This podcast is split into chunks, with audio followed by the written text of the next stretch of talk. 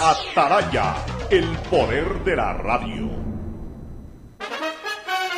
El siguiente es un espacio contratado. Radio Atalaya no se solidariza necesariamente con las opiniones aquí vertidas. El siguiente en Radio Atalaya es un programa de opinión, categoría O, apto para todo público. La hora del pocho. La hora del pocho se viene con todo en Radio Atalaya. La hora del pocho. La hora del pocho. Alfonso el Pocho Car y su equipo traen para ustedes la opinión política, la opinión deportiva, más premios, sorpresas, regalos para sus oyentes. La hora del pocho. Aquí en Radio Atalaya. Cada día más líderes. Buenos días, este programa es auspiciado por Aceites y Lubricantes Gulf, el aceite de mayor tecnología en el mercado.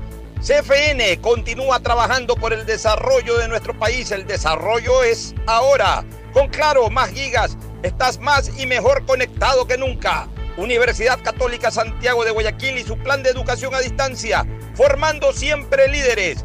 Quédate en casa y no te preocupes por los trámites. Para eso tienes al Banco del Pacífico, el Banco Banco del Ecuador. CNT, conectémonos más con recarga de 3 dólares. Recibe sin costo una suscripción a CNT Gamers, el portal con los juegos más top.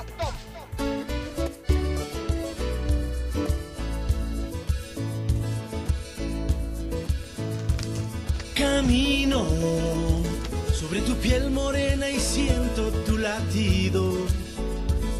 Y miro todo lo bueno que los dos hemos vivido. Te digo, solo hay razones para estar agradecido. Es lo que somos y lo que... 680 Sistema de emisoras Atalaya. En su año 76, Atalaya nunca falla y marca la raya del bienestar, del progreso y la libertad de Guayaquil, de Ecuador y del mundo. Por eso es una potencia en radio, cada día más líder y un hombre que ha hecho historia, pero que todos los días hace presente y proyecta futuro en el dial de los ecuatorianos. Este es su programa matinal, La Hora del Pocho del sistema de emisoras Atalaya de este 21 de mayo del 2020, día jueves de esta semana, que a mediados de la misma abrió mucho más su espacio de actividad para los guayaquileños.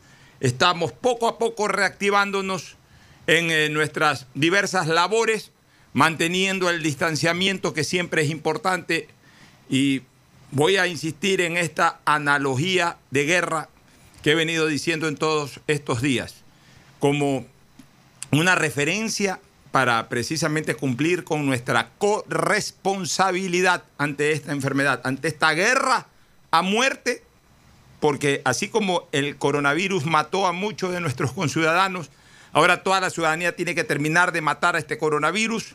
Ahí está la corresponsabilidad. Bueno, convirtámonos en verdaderos carceleros del virus. Los tenemos capturado al virus en cada uno de los organismos de personas enfermas o que han estado enfermas. Lo tenemos capturado. No dejemos que salga de nuestro cuerpo, porque ya en este momento tiene un efecto inocuo. Así que mantengámoslo en nuestro cuerpo. Todavía está ahí, si es que está ahí, ya no hace nada, ya no hace daño. No permitamos que salga de nuestro cuerpo a través de la mascarilla, a través del distanciamiento social. Mantengamos eso y ahí el virus va a morir. Y en el momento en que muere en cárcel, en el cárcel de tu propio cuerpo, ya obviamente pues va a ir de a poco desapareciendo del país, desapareciendo de la ciudad y ojalá desapareciendo del mundo. No le abramos el candado de esa cárcel que es nuestro propio cuerpo, si es que estamos infectados, y aún sin estar infectados. Igual, mantengamos el distanciamiento social. No permitamos que este virus vaya de cuerpo en cuerpo, porque si sale vivo de tu cuerpo y llega a otro cuerpo, va a hacer daño en ese otro cuerpo. No permitamos. Mantengamos el distanciamiento social. Hoy ya podemos trabajar, sí. Hoy ya podemos vernos con gente a la que dejamos de ver desde hace algunas semanas atrás, también. Pero hoy es momento de darnos la mano, de andar abrazándonos, de andar sin mascarilla. No, todavía no es el momento. Ya habrá ese momento, ese momento va a llegar. No, no nos vamos a pasar la vida entera con una mascarilla. No nos vamos a pasar la vida entera saludándonos a distancia. Vamos a volver a una vida absolutamente normal como era antes, pero no es el tiempo. Hay que ser prudentes y hay que ser corresponsables del bien, no corresponsables del mal. El saludo de nuestros contertulios en esta jornada de 21 de mayo del 2020 en producción conjunta de La Hora del Pocho con Calor Político. Hoy estamos con Fernando Edmundo Flores Marín Ferfloma y Alcides Ezequiel Montilla García Alcidito. Voy a saludar con Fernando Edmundo Flores Marín Ferfloma. Tú sí sabes que para el Estado ecuatoriano, durante muchos años, este fue mi cumpleaños, este, Fernando, 21 de mayo. Alguna vez se equivocaron en la cédula de identidad y me pusieron fecha de nacimiento 21 de mayo. Y al final tuve que demostrar con partida de nacimiento que nací un 20 de mayo. Por eso ayer, gracias a tu gentileza, eh, a tu cortesía y la de muchos amigos de desearme un feliz día, incluyendo por supuesto a mi amada hija. Eh, por eso pues ayer eh, realmente festejé, entre comillas festejé, o, o recordé, mejor dicho, mi onomástico. Pero para el Estado ecuatoriano durante varios años yo había nacido el 21 de mayo, porque me lo pusieron en la cédula y la verdad que nunca hice el trámite para cambiarlo. Ya cuando hubo la renovación de las cédulas, Ahí tuve que ir con partida de nacimiento para demostrar que mi día de nacimiento no fue 20, perdón, no fue 21, sino 20. En todo caso, igual, hoy 21 de mayo del 2020 es un día importante porque es un día de reactivación dentro del país y dentro de la ciudad. Fernando Edmundo Flores Marín Ferfloma saluda al país. Fernando, buenos días.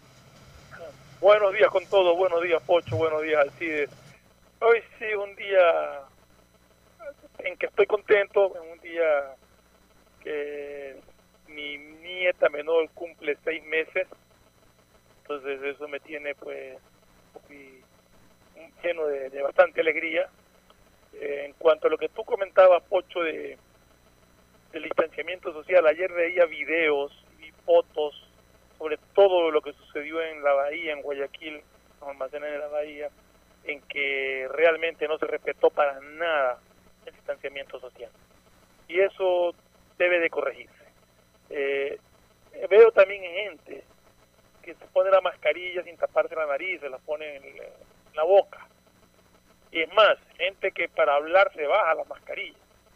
Eso no- la mascarilla es para protección de uno y para protección de los demás justamente cuando hablas debe de tener puesta la mascarilla.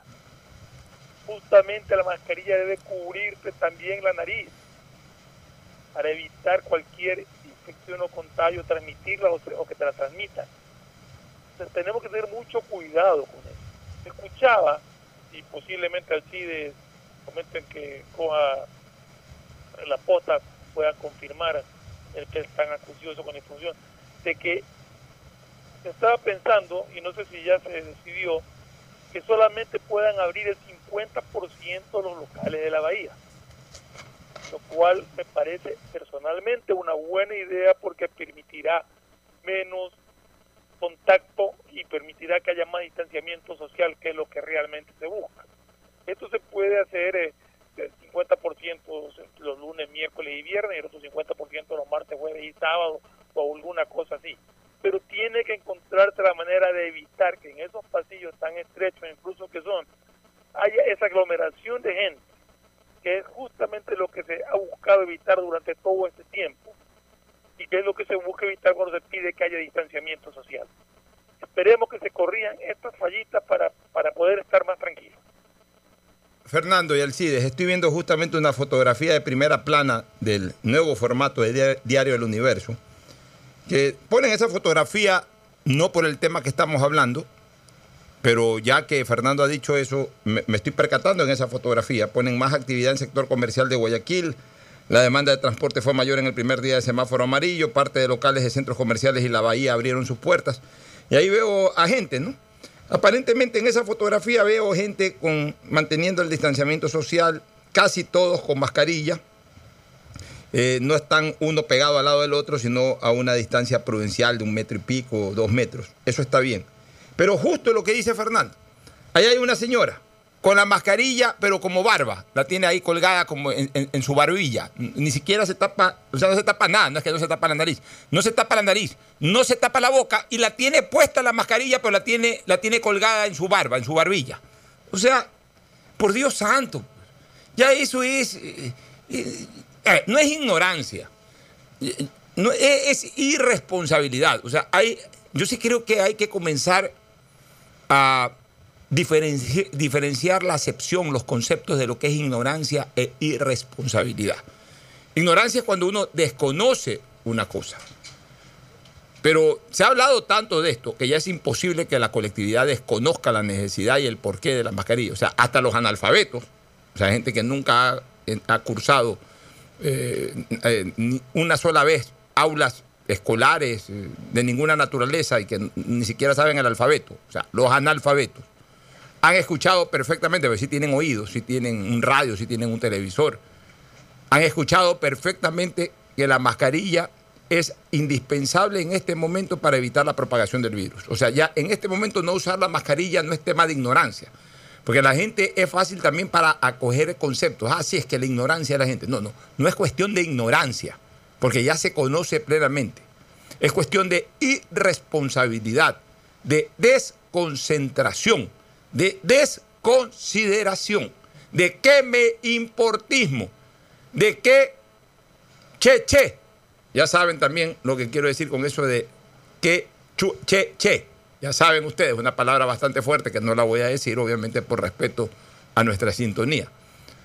O sea, esos son los motivos por los cuales personas como esta señora, que está en la fotografía de la primera plana del universo, no la han puesto ahí por eso, pero ya que estamos cayendo en cuenta en, to- en estos detalles Alcides, lo podemos observar. Todo el mundo con su mascarilla puesta y la señora también con la mascarilla en su cara, pero colgándosela de su barbilla. ¿Qué le cuesta, si la tiene ya incluso ahí instalada en su cara, qué le cuesta ponérsela como debe de ponérsela? O sea, es una desconsideración, es un que me importismo absoluto, no es una ignorancia, es una actitud. Ese es el problema de nuestro país, que en nuestro país hay falta de actitud para todo, nos importa un bledo todo. O sea, ni siquiera se puede decir de que nos importa solamente lo que nos ocurra a nosotros, porque les están diciendo de que es importante usar la mascarilla para no correr riesgo de enfermarse.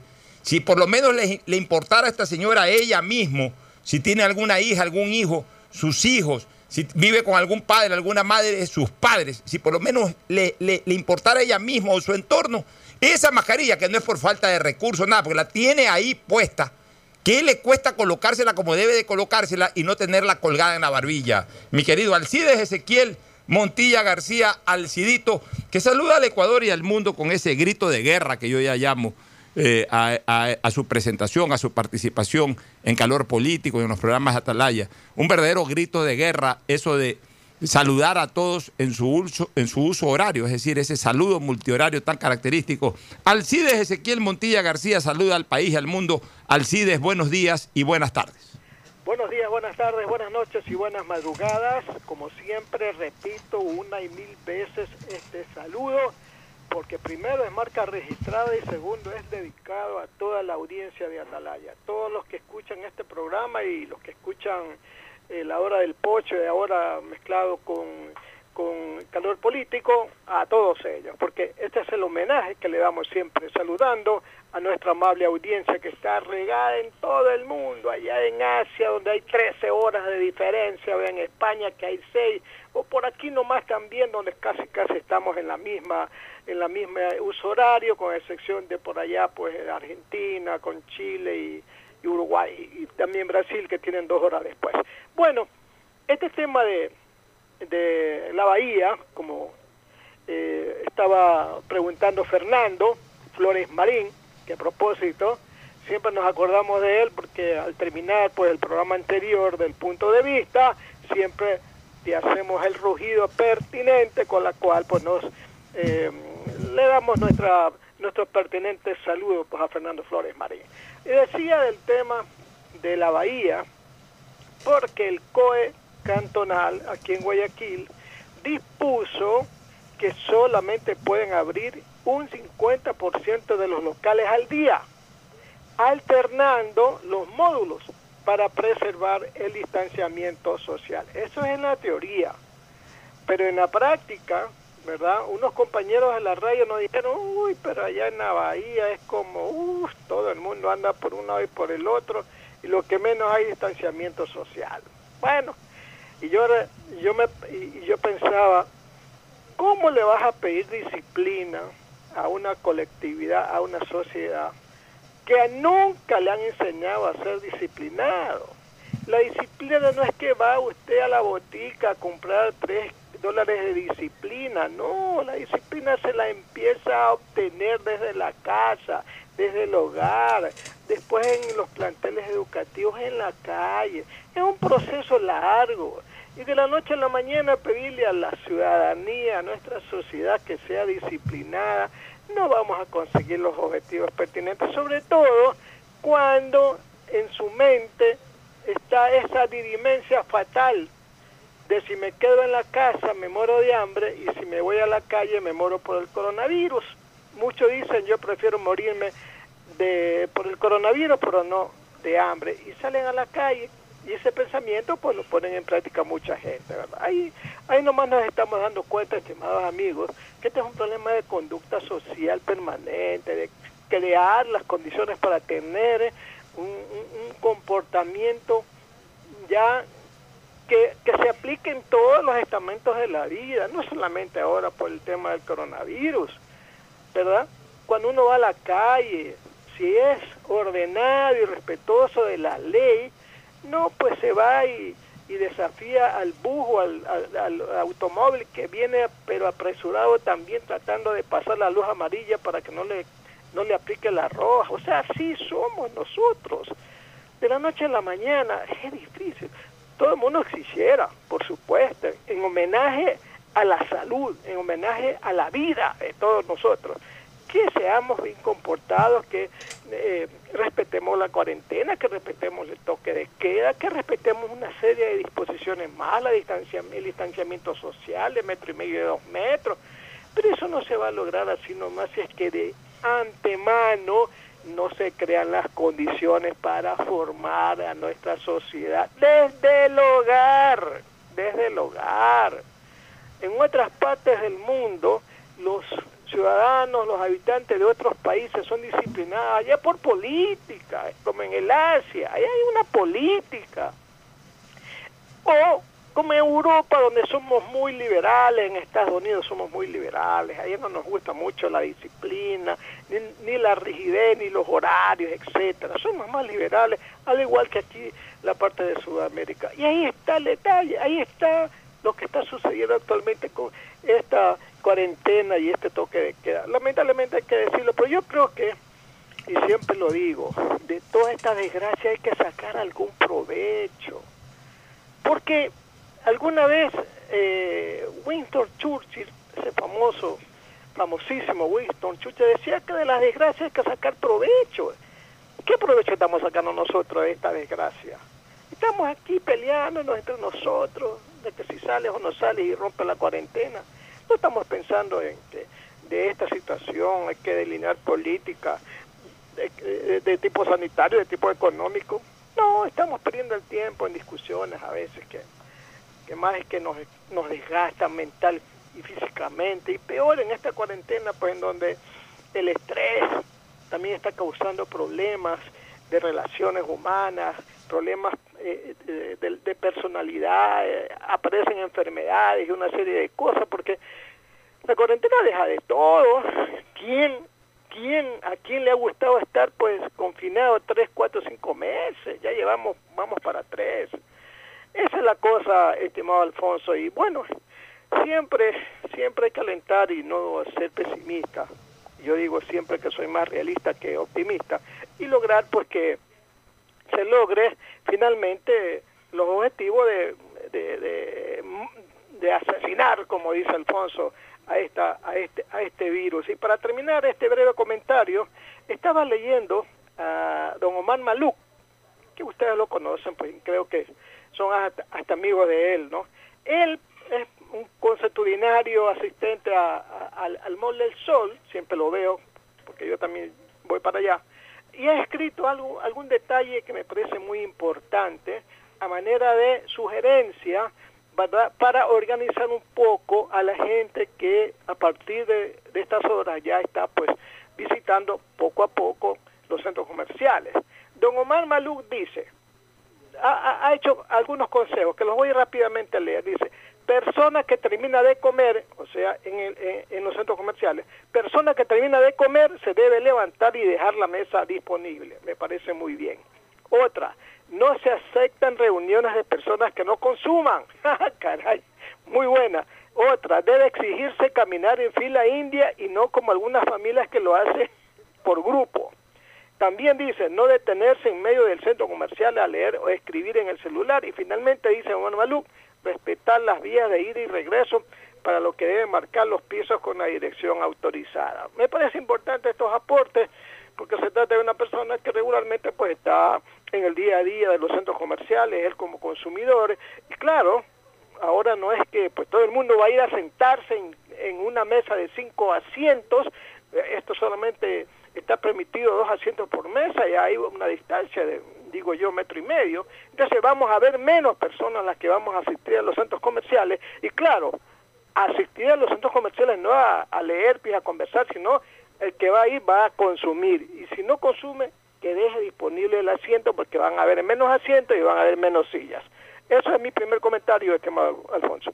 Bueno, mira, eh, Alcides y Fernando, antes de irnos a la primera pausa y desarrollar más temáticas, así como eh, fuimos muy críticos durante, durante la pandemia, la parte más álgida, más dura de la pandemia, con ciertos errores gubernamentales, también de la administración municipal, en definitiva de, de los funcionarios, eh, tanto nacionales como locales, que creo que cometieron algunos errores. Y así como también ponderamos los esfuerzos que en, ambos sectores hicieron, porque no todo fue- fueron fallas, también hubo virtudes, hubo gente que dio la cara, hubo gente que se esforzó, fueron corrigiendo algunas cosas importantes. O sea, hemos sido muy críticos en el buen sentido de la palabra para, eh, obviamente, mostrar nuestro desacuerdo, dar ideas también y apoyar en los casos en que veíamos que las cosas se estaban haciendo bien. Pero fuimos muy claros desde el inicio al señalar de que la llegada en sí al virus no era culpa de nadie. Ya era parte de una pandemia que se desarrolló por todo el planeta y la prueba es que en todos los rincones del planeta, por más que estén separados por, por eh, enormes extensiones de mares, igual a, todos los lados del planeta llegó este malhadado virus. Asimismo, con la frontalidad que a mí me caracteriza, debo de decir que en este momento ya es necesario que se hayan tomado las decisiones que se están tomando, es decir, del paso de luz roja a luz amarilla. De aquí en adelante, cualquier rebrote, sea cual fuere su intensidad, no es en lo más mínimo culpa ni del gobierno nacional ni de las autoridades seccionales.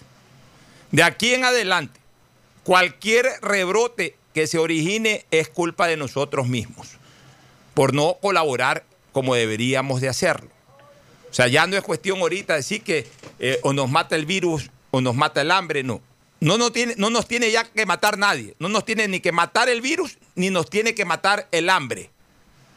Aquí si algo nos mata es la inconsecuencia, es la irresponsabilidad, es la inconsecuencia de la gente. Ya el virus no nos tiene por qué matar porque el virus está relativamente controlado. Ya tiene menos carga viral, ya eh, hay medicinas a disposición, ya los médicos han encontrado los protocolos terapéuticos para podernos salvar de cualquier infección, ya hay más disponibilidad en los hospitales y en las clínicas, o sea, ya en este momento el virus no nos debe de matar.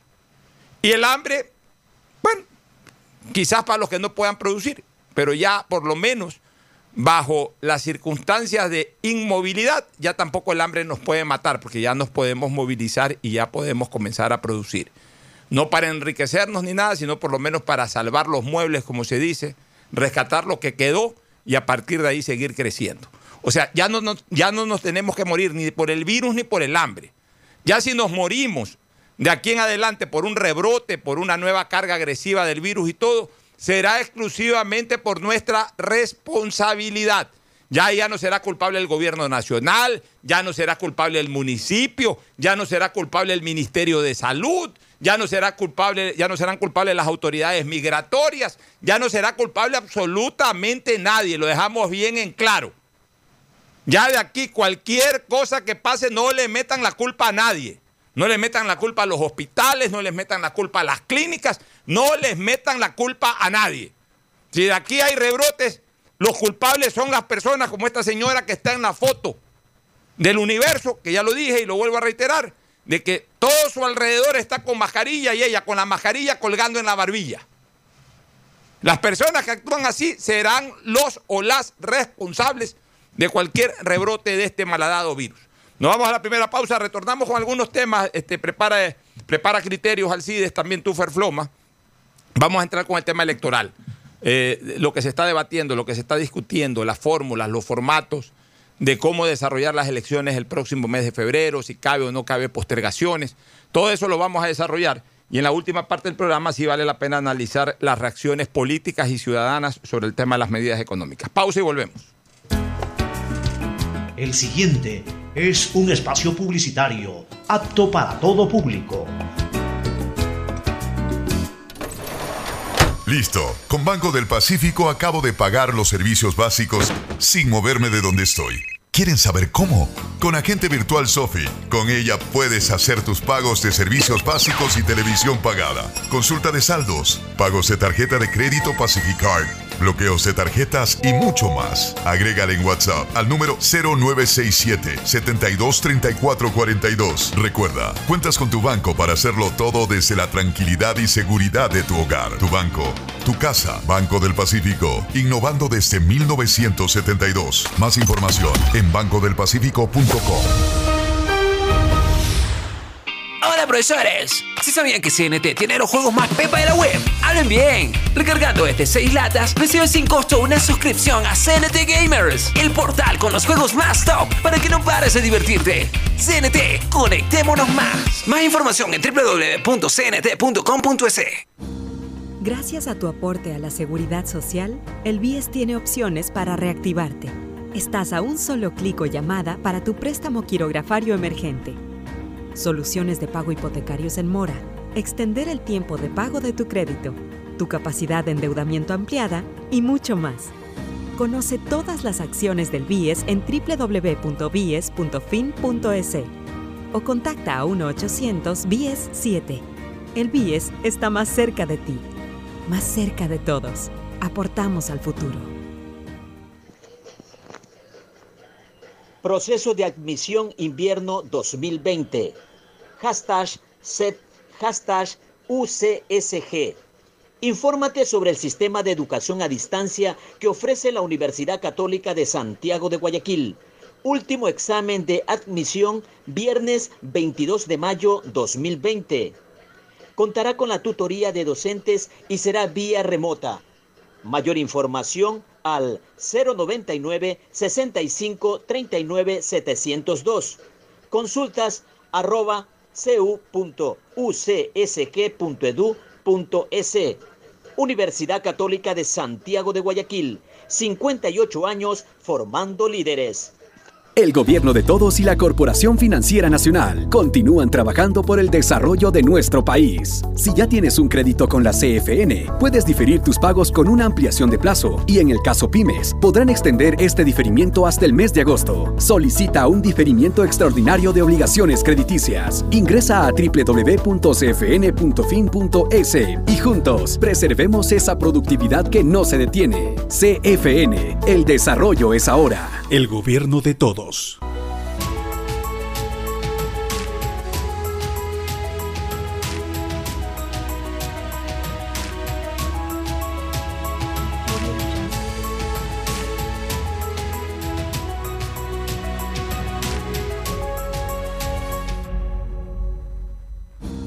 Gracias a tu aporte a la seguridad social, el BIES tiene opciones para reactivarte. Estás a un solo clic o llamada para tu préstamo quirografario emergente. Soluciones de pago hipotecarios en mora. Extender el tiempo de pago de tu crédito. Tu capacidad de endeudamiento ampliada y mucho más. Conoce todas las acciones del BIES en www.bies.fin.es o contacta a 1-800-BIES-7. El BIES está más cerca de ti, más cerca de todos. Aportamos al futuro.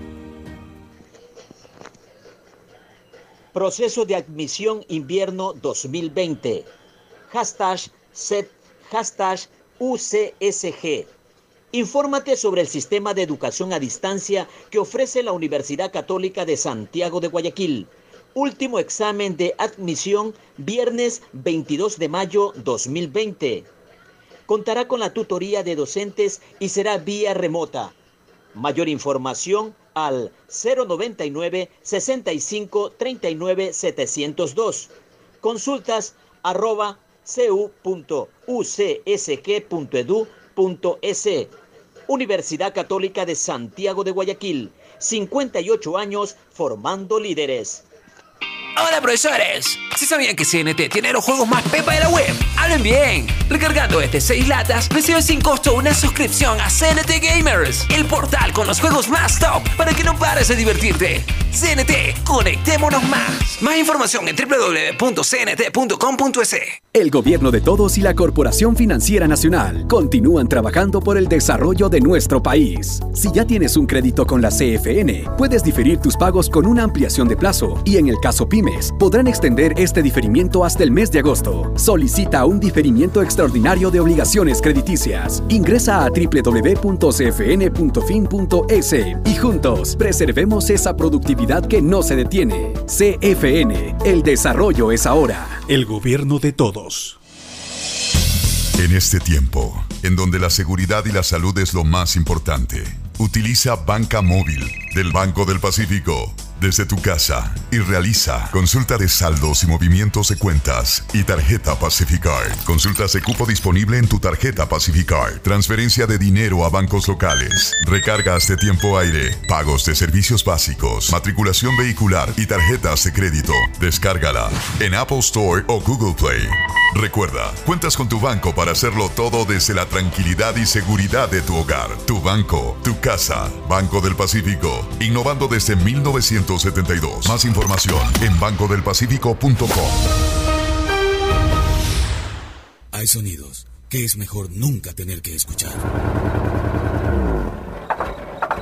Porque cada motor es diferente. Desde hace 104 años, Lubricantes Gulf mantiene la más alta tecnología y calidad en línea de aceites para motores a diésel y gasolina. Está hecho con una fórmula especial para dar excelente protección a todo tipo de motores, evitando el desgaste prematuro de pistones, anillos y árbol de levas, ayudando a mantener limpio el motor y libre de depósitos que se forman por las altas o bajas temperaturas. Dele a su motor lo que se merece. Lubricantes Gulf, la más alta tecnología en lubricación. 104 años preservando la vida de su motor. Lubricantes Gulf. Gulf es más lubricante.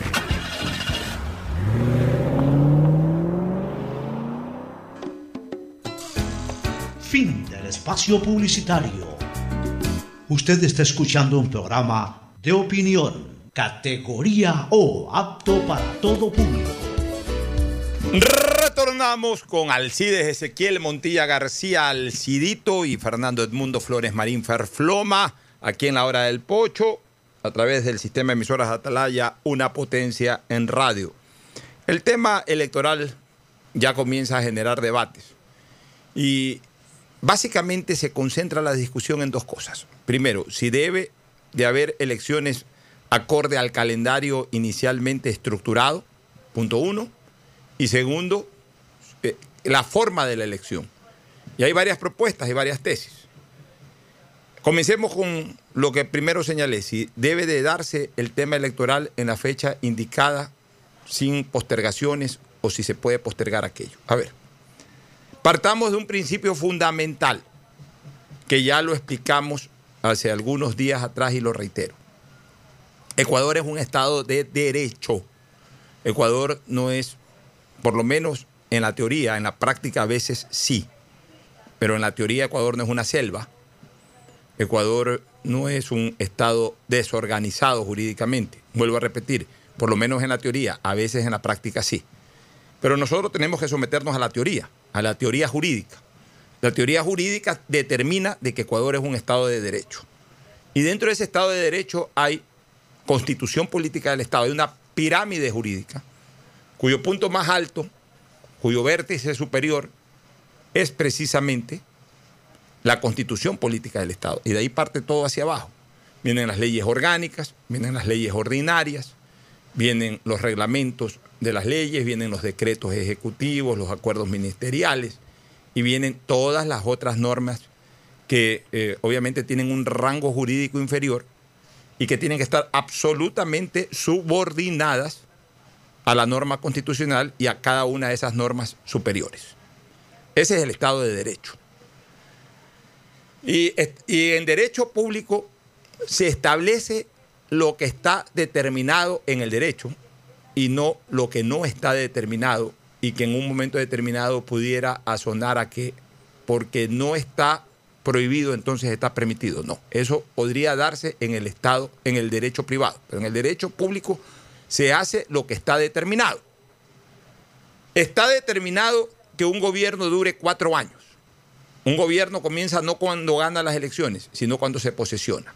Por tanto, el gobierno del licenciado Lenín Volter Moreno Garcés se posesionó el 24 de mayo del año 2017 a las 11 de la mañana y tiene la obligación de entregar el poder el 24 de mayo del año 2021 hasta las 10 y 59 de la mañana.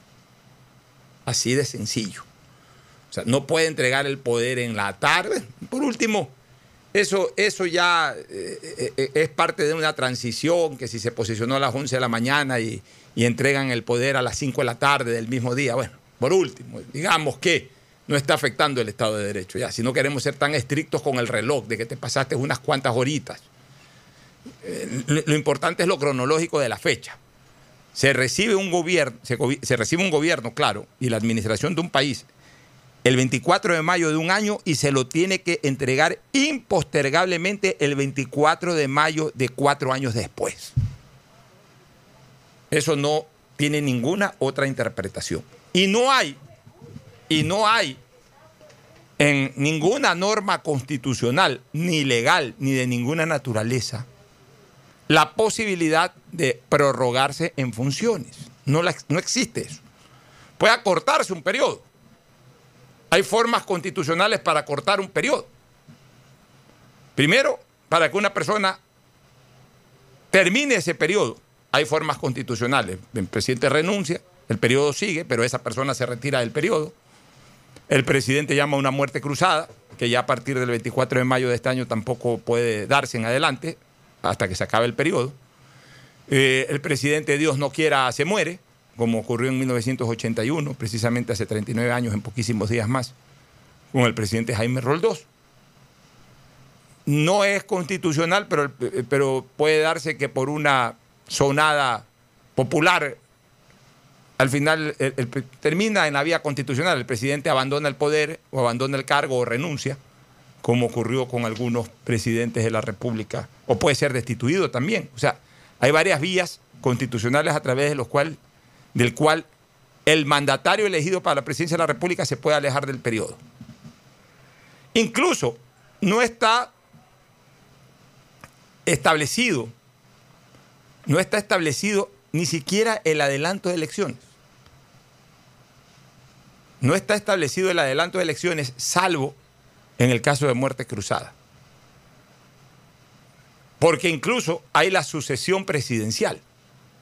O sea, puede ser el presidente, pero hay una sucesión presidencial que le correspondería asumir al vicepresidente. Pero también puede renunciar al vicepresidente y siempre va a haber una sucesión presidencial a través de la Asamblea Nacional.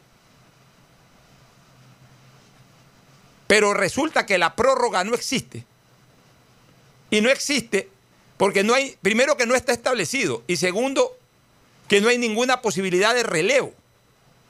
Es decir, el 24 de mayo acaban su función el, Poder Ejecutivo y el Poder Legislativo.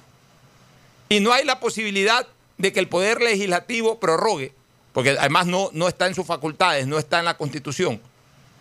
Y, y no hay la posibilidad tampoco de que el presidente a través de un decreto ejecutivo prorrogue, y mucho menos el Consejo Nacional Electoral. No, están facultados para eso. Entonces, la elección tiene que darse el día y la hora en que al final decidan, pero lo que no pueden hacer es postergar una elección y que no haya elección y llega el 24 de mayo del año 2021 y no hay presidente elegido y entonces alguien tiene que prorrogarse. No hay esa figura. O sea, eh, así haya, así vuelva, Dios no quiera, una terrible pandemia de coronavirus, habrá que ver la manera como se, se elige.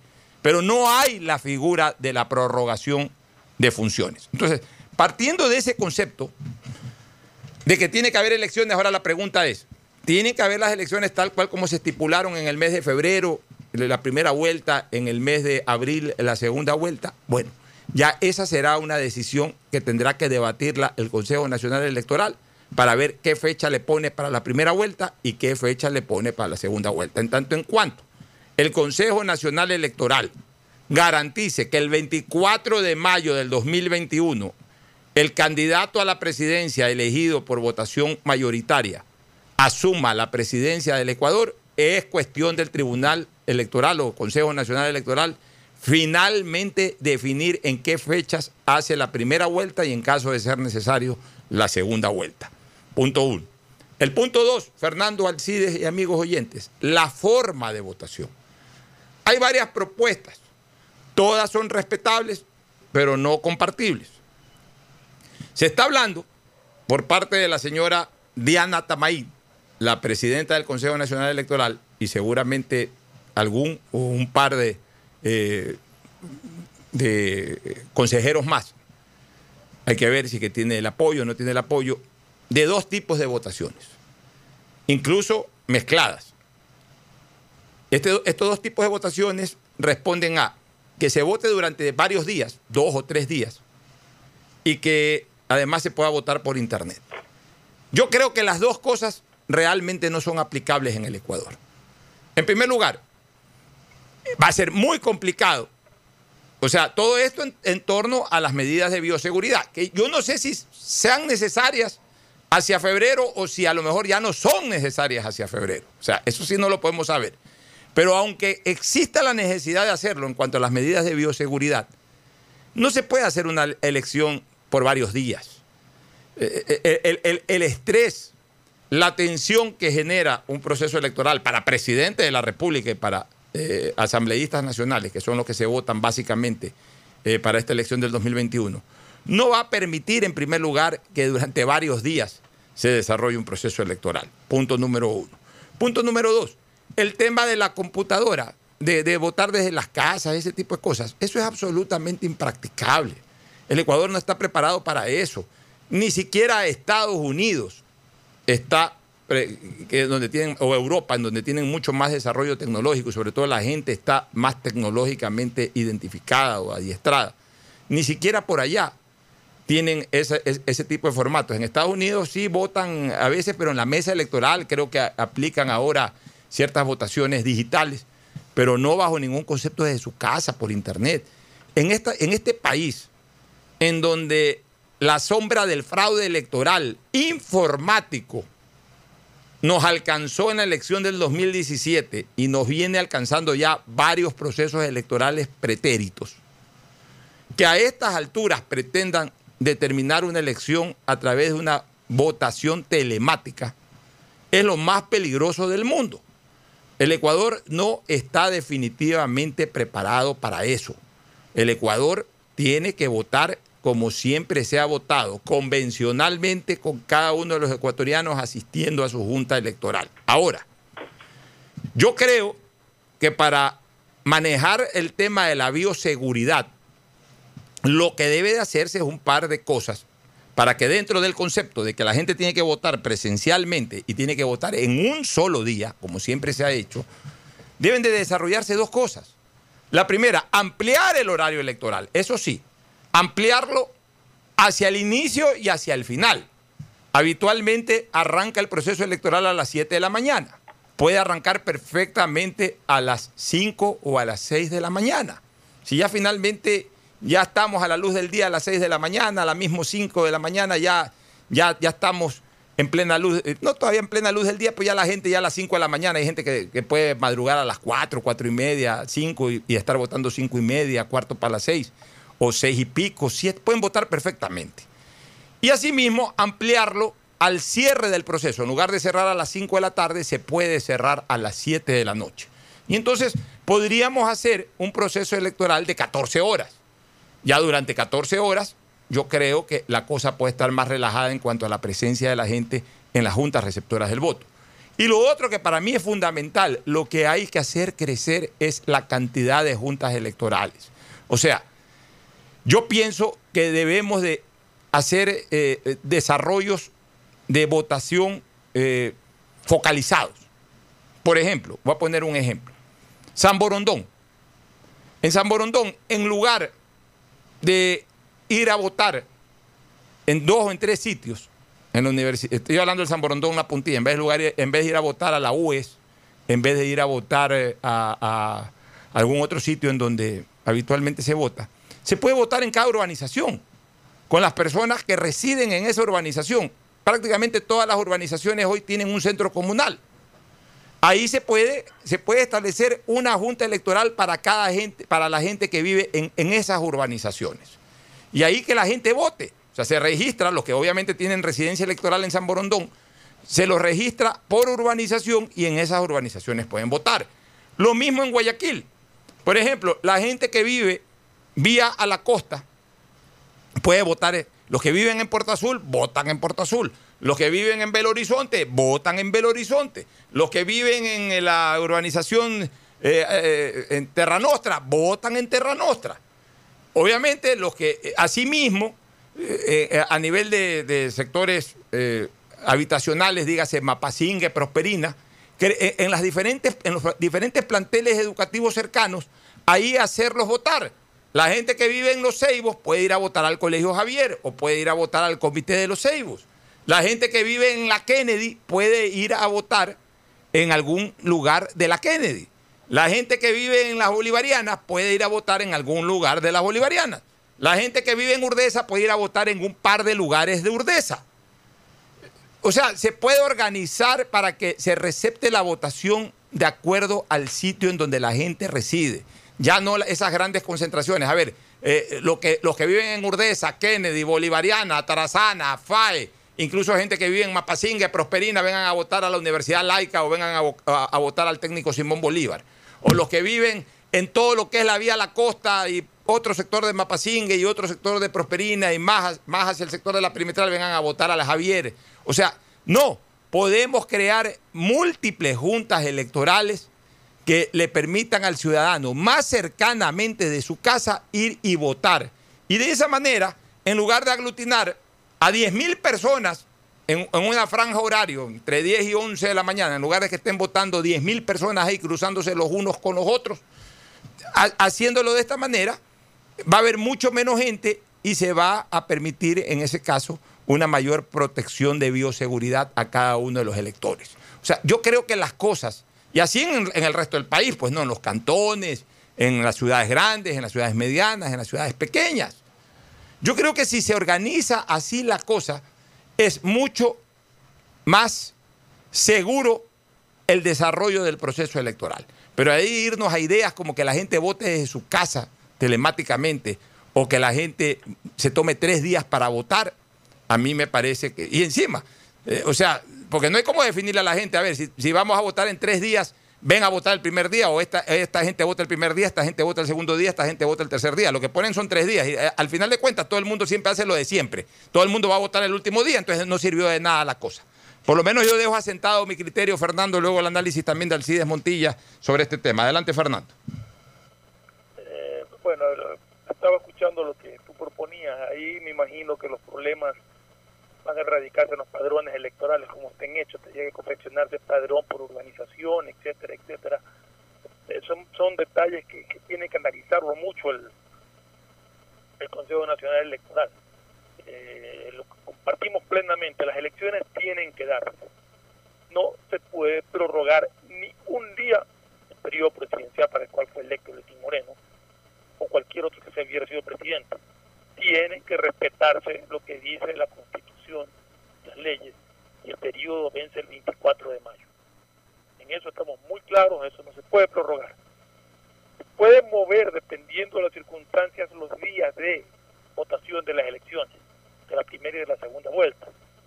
Tenemos que esperar a ver cuál es el comportamiento de la pandemia a esa fecha. Yo soy optimista, yo creo que vamos a, llegar a esas fechas ya sin, sin problemas de, de coronavirus ni de, ni de tanta precaución como ahora. Creo que la elección, que la votación que durante dos o tres días se puede dar exclusivamente para las personas de la tercera edad que voten en casa, o sea, armar un cronograma para todas aquellas personas de la tercera edad que se registren, que quieran votar y puedan ir a sus casas, si es, que sigue, por supuesto, el tema de, de precauciones y todo, que puedan ir a sus casas para que ejerzan el derecho al voto y eso sí se puede dar en dos o tres días repartiéndose eh, un cronograma de, de visitas.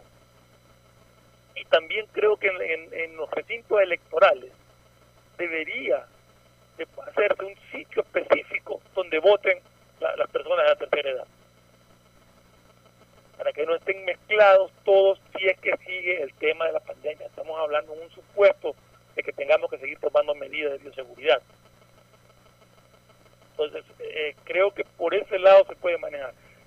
Eh, el Consejo Nacional Electoral tiene que evaluar las posibilidades, eh, primero, de, de- ver cómo manejan padrones electorales en estas circunstancias, y segundo, de costos de instalación de tantos recintos electorales.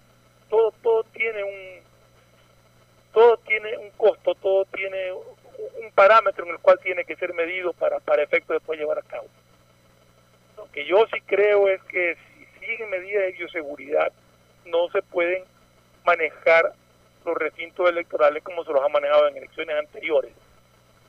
Y completamente de acuerdo en que se debe de ampliar el, el, eh, periodo de votación, en lugar de ser de 7 de la mañana a 5 de la tarde, pues que vaya de 6 de la mañana a 7 de la noche, por decir algo, que permita pues mayor fluidez de la gente, que puedan tomar con más calma eh, la ida a la votación. A mí me, me- me parecería ideal si es que se puede implementar eh, tu sugerencia de que se vote por organización. Si la- el Consejo Nacional Electoral tiene cómo hacerlo y puede manejarse el padrón de alguna manera que permita hacerlo, sería lo ideal.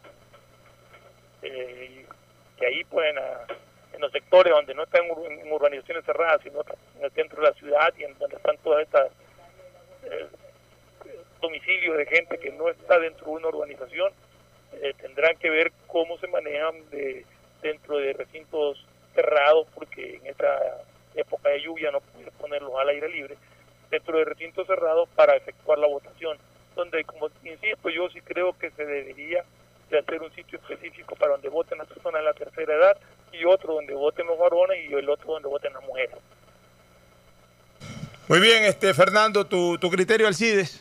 Bueno, yo creo que lo que está pasando actualmente en Guayaquil, cuando desde ayer empezamos a cambiar el color del semáforo sanitario de rojo a amarillo, y durante 15 días, pues esta ciudad va a ser objeto, con sus habitantes, por supuesto, de una especie como de examen, ¿verdad? Como de prueba, para ver si efectivamente volvemos al rojo o seguimos al verde. Y esto dependerá, ya lo hemos hablado, de la conducta, de la disciplina y del orden y del acatamiento de la cuarentena y del estanciamiento social de cada uno de nosotros. Hagamos escenarios. Supongamos que en una semana empieza nuevamente el relajamiento, empieza nuevamente a, a subir los números de afectados y de muertos, y la alcaldesa dice, bueno, no hemos cumplido, regresamos al rojo. Entonces yo digo, este es un antecedente, ¿para qué?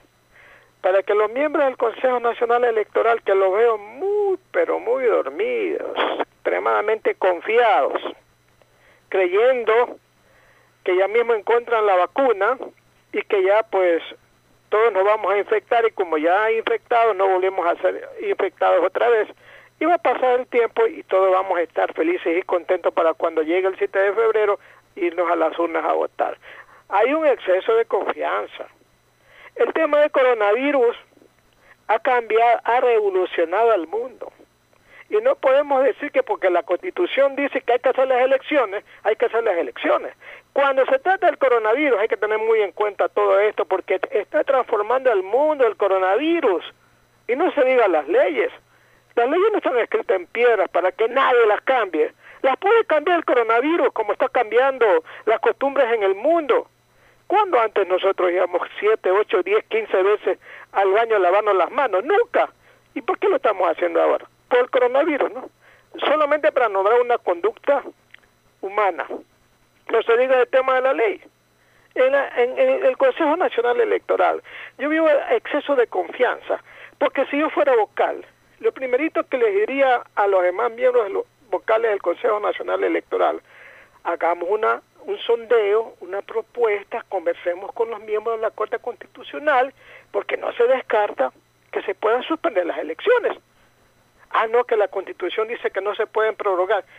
Con el coronavirus, estimados amigos, todo se puede, todo se puede, porque no vamos a llegar al 7 de febrero llenos todavía de enfermos de coronavirus, a ver quién va a votar, pues. Ni siquiera ni siquiera desde la casa a través del celular o a través de la computadora, como algún miembro del Consejo Nacional Electoral ha planteado. Entonces ahí, ahí vamos a ver una selectividad, si es que se quieren hacer elecciones bajo ese ámbito de la, de, del sistema por internet eh, online, ahí vamos a ver una selección, una selectividad de la gente. Y todo el mundo va a decir, carajo, como que estamos en este momento pasando del voto obligatorio al voto optativo. Entonces yo digo, vayan al consejo, al, a la Corte Constitucional, hablen con los miembros, planteen la situación sobre la base de que muy probablemente pueden postergarse las elecciones y si se postergan las elecciones no va a haber presidente de la República y no se va a posesionar el 24 de mayo del próximo año. Todo es posible, todo es posible. Mientras el virus exista y no se lo combata mediante una vacuna, todo es posible y los escenarios hay que tratarlos y hay que ponerlos en la lista. No hay que descartarlos, no hay que decir, no, aquí se hacen las elecciones porque así lo dice la Constitución. Perdóneme, perdóneme. Con una pandemia como la que estamos en este momento, ningún ciudadano se puede obligar a que, se vaya a la calle a votar, sabiendo que se va a encontrar con una cantidad de, de personas que también están afectados, que se pueden contagiar. Y tampoco podemos decir que es, una cosa muy probable que se vote a través de, del Internet o del sistema online. ¿Por qué? Porque aquí no hay un servicio que cura a toda la población electoral, a toda la población que está en los padrones. Entonces yo digo, hay que buscar todos los escenarios posibles, no descartemos ninguno. No digamos que porque la Constitución dice ya y porque la Constitución dice, no señores, la Constitución no está escrita en piedra, todo se puede cambiar. Vean ustedes nomás lo que está pasando en el mundo. Si saben cuántos países están suspendiendo o aplazando elecciones, 55 países, 55 países, entre ellos, entre ellos Bolivia, Chile, Uruguay, Paraguay, México, República Dominicana, Brasil, Venezuela y vamos a ver lo que va a pasar en Estados Unidos el 3 de, noviembre. Porque en Estados Unidos, a esta época, sin coronavirus, estuviese pues ese país lleno de campañas, por un lado, don el señor Trump haciendo lo posible o lo imposible por lograr la reelección, los demócratas por otro lado. Ahora no hay ni siquiera actividad política. Aquí en el Ecuador, por ahí apareció una nota de prensa en donde hablaban de que habían como 23 candidatos. Ninguno habla del tema del coronavirus. ¿Por qué? Porque a los políticos, y hablo otra vez muy propiamente, a los políticos les aterra que se suspendan las elecciones. Y entonces no, dicen, no, las elecciones no se pueden suspender porque la constitución no habla de eso. Reformemos la constitución, pues señores. ¿Y cuál es el problema? Ahí está por la Corte Constitucional. La Corte Constitucional puede decir, le puede decir a la Asamblea, señoras, hay que reformar la Constitución. No podemos estar en, una pandemia como esta llamando al pueblo a que vaya a votar y que después se contagie. Primero está la salud del pueblo y después está el resto. ¿Por qué tenemos que pensar? No, la constitución señala y determina que no pueden haber aplazamientos, puede haber aplazamientos, señor. Y alguien me dirá, ¿y entonces cómo vamos a hacer para el próximo presidente? Ahora la manera, para eso está la Corte Constitucional. Que busque la causa, que busque la razón, que busque el camino. Pero insisto, no puede haber obligación legal o política al ciudadano para que así con esta situación de una pandemia vaya a las elecciones, vaya a las urnas, sabiendo que se puede volver a contagiar, que podemos volver a índices como los que están en Estados Unidos, está Brasil, que está en segundo y tercer puesto de, de enfermos y de afectados y muertos eh, del coronavirus. Entonces yo insisto, insisto, a los políticos que los entrevistan los señores mis colegas, pregúntenle además de qué campaña quieren hacer, etcétera, pregúntenle si es que ellos no están eh, convencidos de que el coronavirus puede, puede, puede, puede hacer postergar o aplazar las elecciones. Sí lo puede porque este es un asunto extremadamente complicado que nunca ha pasado antes, por la cual no han habido antecedentes, ni han habido eh, leyes que, que, que, digan, bueno, mira, la ley dijo sobre este asunto que nosotros cuando no hay elecciones por un efecto de una pandemia hay que hacer lo otro. Ni siquiera hay eso. Por eso digo, busquemos el cauce constitucional en la Corte Constitucional y de ello que digan, la Corte que diga, mire, este es el camino, podemos hacer esta propuesta, Busquemos el plan B, señores. Busquemos el plan B, porque si no, perdónenme, si no estamos, estamos nadando en el aire, sin rumbo, convencidos de que si no es presencial, es telemático, es por online, que tenemos que ir a las elecciones. Perdónenme, perdónenme. Y otra cosa, para terminar esta, esta parte del comentario todavía no escucho a la gente hablar de la campaña. Claro, yo sé, porque la prioridad en este momento no es la política, y lo entiendo al pueblo. Pero pregúntenle pues, de repente si ellos en este momento están pensando en unas elecciones de cualquiera de, las, de los planteamientos que se hayan propuesto. El pueblo no está en este momento pensando en las elecciones, no está pensando en los políticos, no están pensando en nada más que en la salud y en su economía, en su empleo que lo perdió, en la comida que a veces no tiene. En eso hay que pensar. Y mire, por ahí salió un político a decir cómo es que este, nos van a prohibir que no hayan campañas, ese, esa campaña del cuerpo a cuerpo, del bis a bis, que yo le tengo que hablar al elector para que el elector me mire a mí y que sepa que yo le estoy diciendo la verdad, que le estoy dando unos buenos planteamientos se está quejando de que es muy probable que ni siquiera eso pueda hacer, pueda haber en, este proceso electoral. O sea, busquen, busquen colegas periodistas que escriben en los medios, busquen, pregúntenle a los políticos, ¿están de acuerdo ustedes en que haya elecciones? Y si dicen que sí, ¿cuál sería, cuál, cuál, cuál planteamiento sería? Busquemos, busquemos consensos, pero no digamos respetando el criterio de los demás. No digamos que la Constitución dice que hay que hacer elecciones y que como hay que hacer elecciones hay que hacerlo. Señores, con el coronavirus todo puede pasar, estimado Alfonso. Bueno, no sé, Alcides. Respeto muchísimo tu criterio como el que más, pero vivimos en un estado de derecho. O sea, no es que la Constitución dice y entonces hay que buscar una forma de, de obviar aquello.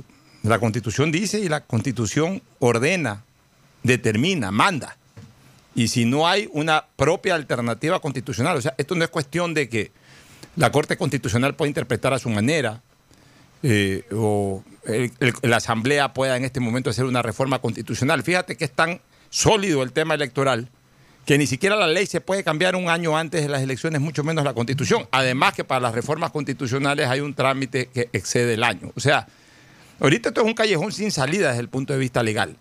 Nosotros esperemos que no pase nada de aquí en adelante y que se puedan desarrollar las elecciones. Pero aunque pase algo, hay que buscar una fórmula constitucional de desarrollar el proceso electoral. Lo que sí es cierto es que después del 24 de mayo del 2021 no pueden estar ni los asambleístas actuales, ni el presidente actual, ni el vicepresidente actual, ni nadie que no sea elegido a través de la votación popular, porque eso lo dice la Constitución. Ahora, en base a lo que tú dices, Alcides, Ezequiel Montilla García, Alcidito, aquí sí queda algo interesante para más adelante. Yo creo que sí debe de haber una propuesta constitucional. Evidentemente, eso sí lo puede desarrollar hacia un futuro, no hacia el 2021, sino más adelante, para más adelante. Sí lo puede desarrollar la propia asamblea, esta saliente o la entrante. Y si en algún momento vuelve a haber una asamblea constituyente, esto tiene que ya estar establecido en una asamblea constituyente. La posibilidad, sin que haya la prórroga, la posibilidad de establecer eh, o cubrir un vacío, un vacío de poder en caso de que por circunstancias extremas de catástrofe nacional no se pueda desarrollar un proceso electoral. Eso sí tiene que ya medirse, porque nunca lo hemos calculado. Eh, esto de aquí es inédito. Sí, es inédito, nunca antes hubo. ¿Va a haber en el futuro? Ya no sé. A ver, yo, yo preguntaría a, a- cada uno de ustedes que está escuchando el programa. ¿Y qué hubiese ocurrido si las elecciones hubiesen sido este año? Y nos cogió justo en todo el periodo electoral, hablemos así, si hubiese sido este año, entre marzo y, mayo, que, eh, o sea, en este tiempo, que es el proceso electoral, que es la campaña electoral y toda esta cuestión. ¿Qué hubiese pasado si este año hubiesen sido las elecciones? ¿Qué hubiésemos hecho? ¿Qué pasaría si es que por desgracia este virus o cualquier otro virus de esa naturaleza vuelve a aparecer el próximo año? A finales de año, a inicios del próximo año. ¿Qué pasaría? Tercero, ¿qué pasaría si hay una gran catástrofe nacional? Ejemplo, ya, ya- ya no hablemos de guerras, porque ya... Oye, práctica- eh, eh, sí, sí, Fernando. Quería comentar algo sobre lo que decía Alcide. Pero déjame terminar la idea, un- para, para que tú puedas también, si quieres, comentar lo que te estoy diciendo. Ok. ¿Qué pasaría si es que hay una catástrofe nacional? Por ejemplo, un terremoto. Un terremoto como el que ocurrió en el 2016, que eh, se llevó a buena parte de Manabí y se llevó a buena parte de Esmeraldas. Y que, pues, imagínate que un terremoto de esa naturaleza pase, pase tres días, cuatro días antes de un proceso electoral. Evidentemente, para el día de las elecciones, el- eh, eh, por lo menos ese sector no estaría preparado para, para ir a votar. Y yo creo que el país quedaría tan convulsionado con una situación de esa naturaleza que- que tampoco eh, podría hacerlo. ¿Qué ocurre si es que, el, como ocurrió en el terremoto del 16, que el domingo son las elecciones y el sábado tiembla la tierra y se lleva medio Manaví y se lleva una parte de Esmeraldas? ¿Qué pasaría? ¿Y, y, qué? ¿La siguiente semana va a votar la gente? No, porque la semana siguiente están también eh, convulsionados con el tema. Entonces, sí hay que crear una norma constitucional, ya no para el 21, pero sí para más adelante, que en caso de una catástrofe nacional que impida por fuerza mayor, que impida el desarrollo de un proceso electoral, cómo hacer la cobertura del relevo. O sea, lo, lo- lo que. eh, O, o es que no puede establecerse tampoco la figura de la prórroga, porque es- eso no cabe, realmente eso no cabe. Pero sí una cobertura de relevo. O sea, ahí tienen que comenzar a pensar constitucionalistas, ahí tienen que eh, comenzar a pensar juristas de cómo enlazar dentro de la constitución hacia tiempo futuro una situación en base a escenarios que los estamos viviendo, que los hemos vivido en los últimos cuatro años. Pero de aquí para el 21 ya no hay tiempo. Eso sí es definitivo, no hay tiempo, Fernando. Sí, mira, lo que yo quería comentar respecto a lo que decía Alcides. Alcides pone el peor de los escenarios, según mi criterio, y es válido. Es un escenario que se puede dar, pero es el peor de los escenarios. De aquí a, a las elecciones faltan nueve meses. En nueve meses nosotros vamos a tener una pandemia como la que tuvimos en, en- en- en- abril y en mayo, comienzos de mayo, ya no sabremos cuándo terminará. Entonces, ¿cuándo va a haber elecciones? Nunca, porque ahí va a estar el virus. Yo creo que las cosas se tienen que planificar y se tienen que ir estableciendo los parámetros de la forma que se van a llevar las elecciones. Si llegada la fecha tenemos esta pandemia que no nos permite salir a las calles, ni mucho menos, perfecto, veremos qué se hace para, para aplazarla o para suspenderla. Pero yo creo que la planificación, el proceso, tiene que avanzar y tiene que determinarse ya. Y creo que los políticos tienen que dar a conocer sus intenciones, las candidaturas tienen que ser conocidas. Puede ser que de aquí al mes de julio, de agosto, ya no exista el coronavirus. Por septiembre o octubre ya no existe el coronavirus.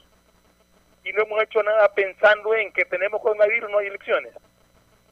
Yo creo que la planificación de- con- del Consejo Nacional Electoral tiene que ser ya, tiene que poner los parámetros ya, que basados en las condiciones actuales prácticamente, o de mejor en un momento dado, pero no quedarnos quietos porque tenemos el virus.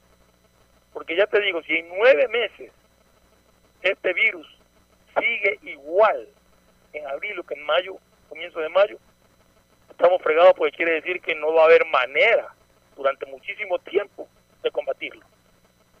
Entonces, eh, es una preocupación válida de, eh, de Alcides, pero creo que eso no es un impedimento para que se vayan planificando las cosas como que en febrero pudiéramos tener un proceso normal de elecciones, normal dentro de las condiciones eh, actuales, pero que se puedan llevar a cabo.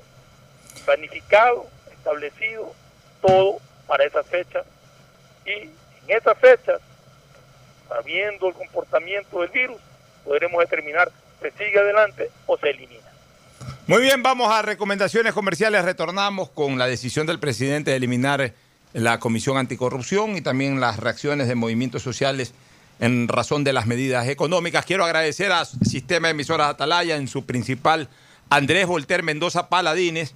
Nos ha traído de obsequio por nuestro nomástico ni más ni menos que, que eh, una botella de champán, Frexenet, Brut, espectacular. Realmente la vamos a saborear en, en, algún momento. Muchas gracias por el detalle al sistema de emisoras Atalaya en la persona de su director general Andrés Volter Mendoza Paladines. Nos vamos a las recomendaciones comerciales. Auspician este programa. Con CNT recarga desde 3 dólares y recibe sin costo una suscripción a CNT Gamers, el portal con los juegos más top para que no pares de divertirte. CNT, conectémonos más. Aceites y lubricantes Gulf, el aceite de mayor tecnología en el mercado. Acaricia el motor de tu vehículo para que funcione como un verdadero Fórmula 1 con aceites y lubricantes Gulf. El gobierno de todos y la Corporación Financiera Nacional continúan trabajando por el desarrollo de nuestro país. Si ya tienes un crédito con la CFN, puedes diferir tu pago con una ampliación de plazo y los pymes podrán extender el diferimiento hasta el mes de agosto. Ingresa a www.cfn.fin.es. CFN, el desarrollo es ahora. ¿Quieres estudiar, tener flexibilidad horaria y escoger tu futuro? En la Universidad Católica Santiago de Guayaquil trabajamos para el progreso en educación, ofreciendo cada día la mejor calidad y para ello estamos a un clic de distancia. Escoge la carrera de tu vocación. Puede ser marketing, administración de empresas, emprendimiento e innovación social, turismo, contabilidad y auditoría, trabajo social y también derecho. Consulta en nuestra página web mayor información y esquemas de admisión. Universidad Católica Santiago de Guayaquil, formando siempre líderes. Quédate en casa y no te preocupes por los trámites que debas hacer. Usa los canales digitales del Banco del Pacífico y consulta saldos, movimientos, realiza transferencias e inversiones desde la comodidad de tu hogar. Utiliza tu agente virtual Sofi, banca virtual, intermático, banca móvil y un board del Banco del Pacífico para realizar todos los trámites. Estás solo un clic. Banco del Pacífico, el Banco Banco del Ecuador. En claro, queremos que la familia esté más conectada que nunca y que las madres hayan disfrutado de su día especial con nuestra gran promoción, el nuevo paquete de 2 gigas con llamadas ilimitadas a 5 números claro, 100 minutos a otras operadoras y gigas gratis para WhatsApp y Facebook Messenger. Todo por 5 dólares. Actívalo sin salir de casa en claro.com.es. Estamos en la hora del pocho. Muy bien, este Alcides, ¿qué opinas tú de la decisión ayer del presidente de la República de dar por terminadas las funciones de la Comisión esta anticorrupción del Ejecutivo, que ojo, no tiene eh, origen constitucional, sino que es una, es una comisión eh, que eh, se, se, constituyó a través de una decisión presidencial. O sea, no es, no es una institución del Estado constitucionalmente respaldada, como lo es la Fiscalía, como lo es la Contraloría. Eh, son, eh, digamos que organismos ad hoc que pueden ser funcionalmente establecidos, en este caso por el Poder Ejecutivo, para que ayuden a investigar, para que ayuden a, conseguir información eh, sobre actos de corrupción que se estén produciendo, para que sean una especie como de auditores o vedores del propio Ejecutivo, para que a nombre del presidente de la República anden investigando quién dentro de la propia función ejecutiva está cometiendo fechorías. Pero no tiene pues una eh, estructura constitucional, o sea, no es una institución del Estado. Por tanto, eh, el, presidente de la República, así como la forma, también la puede eh, cerrar, como lo, lo decidió el día de ayer cuando anunció de que no va más esta comisión anticorrupción. ¿Qué opinas tú al respecto, Alcides? Bueno, la verdad es que desde que empezó esta comisión anticorrupción creada por el gobierno para él mismo, él mismo investigarse, es un asunto que no tiene sentido, es una contradicción. O sea, el gobierno crea un organismo para que él, ese organismo lo investigue, no, no, no, no lo entiendo. O sea, suena como que eh, es, es un ente parcializado desde el nacimiento, ¿verdad? Y, y a los hechos me remito, miren, desde la fiscalía, que fue la primera, la fiscal fue la primera en reaccionar, ¿verdad? Porque el papel de, de, esta de esta entidad que presidía por don José de la Gasca era un poco extraña porque eh, quería invadir espacios y responsabilidades de otros organismos como la fiscalía. ¿Qué daba a entender eso? Que esa, e, esa institución ¿verdad? ni siquiera tenía una determinación, un espacio propio de trabajo andaba por un camino e invadía otro camino, el camino de la Fiscalía, después vino el Consejo Nacional de la Judicatura, después vino hasta, la, hasta el mismo Consejo de Participación Ciudadana reclamando, y finalmente pues yo creo que el peso y el argumento específico por el cual se hizo el reclamo hizo que el presidente finalmente a su, a su supresión. Y la verdad es que en los cuatro meses que estuvo don José de la Gasca, a mí en particular no me demostró muchas cosas en cuanto a la investigación, porque aquí en este país ya nos hemos acostumbrado que eh, ni la Fiscalía, ni la Procuraduría, ni la Contraloría, ni los, las comisiones de anticorrupción, etcétera, son las que empiezan y hacen aparecer investigaciones de irregularidades y corrupción. Es la prensa, es la prensa. Y claro, después, pues, eh, cuando la prensa hace las denuncias, los demás, pues, vienen y y, y, y, siguen con la investigación cuando las, los que tienen que tomar las iniciativas son ellos, el gobierno con su comisión para la cual fue creada. Bueno, pues la, esta, esta entidad, don José de la Casca, que creo que ya debe haber renunciado, pues no, ya, no existe esta, esta, esta este, eh, Secretaría Anticorrupción, que así se llama, y, y, como digo, no me demostró en, en la realidad cuál era la razón de su existencia. En el tema de, de las famosas fundas para difuntos o de las mascarillas o de los guantes que compraron eh, algunos hospitales del IES y también del Ministerio de Salud, ahí eh, la Secretaría de Corrupción nos dijo aquí están los documentos primerito, llegaron después y empezaron a investigar lo ocurrido en Manaví con el hospital de Pedernales igual. Entonces, para tener una entidad, una secretaría que vaya a la saga en la investigación de la corrupción, yo prefiero mejor que no exista, porque con eso evito que me vayan a decir que yo tengo creado o que yo creé un organismo para yo mismo investigarme. Ahora, en este país, ¿cuánta cantidad de instituciones hacen lo mismo, por Dios? Para combatir el tema de la corrupción, hasta el mismo eh, Corporación de Seguridad Ciudadana en uno de sus acápites también trata el tema de la corrupción, que también ellos están un poco a la saga, porque después de la prensa viene la fiscalía y después viene la contraloría y después el, resto, ¿verdad? Como cinco o seis instituciones más, aparte pues de los eh, civiles, los que no están en el gobierno, que son las comisiones anticorrupción, que ellos también juegan un papel interesante porque más allá de las cosas no pueden hacer más, ¿verdad? Pero en términos generales, y eso se lo dije en la mañana al señor Roldán, el secretario presidencial, que lo entrevistamos, Juan Manuel Roldán, que en este país la gente ya está cansada de que todos los días haya denuncia y más denuncia, que los documentos, que los papeles, que los nombres, que se llevaron tanto, que ofrecieron a 10 y compraron a 2 y, tantas cosas. La gente lo que quiere en este país es que devuelvan la plata a los corruptos, Alfonso todo puede hacer. Investigaciones bajan, investigaciones vienen, crean organismos de aquí para allá, pero la gente dice, ya, perfecto, está bien, chévere todo. ¿Y cuándo devuelven la plata? Como cuando decía Vladimir Álvarez, ¿y dónde está la plata? Ese él cuida la suya.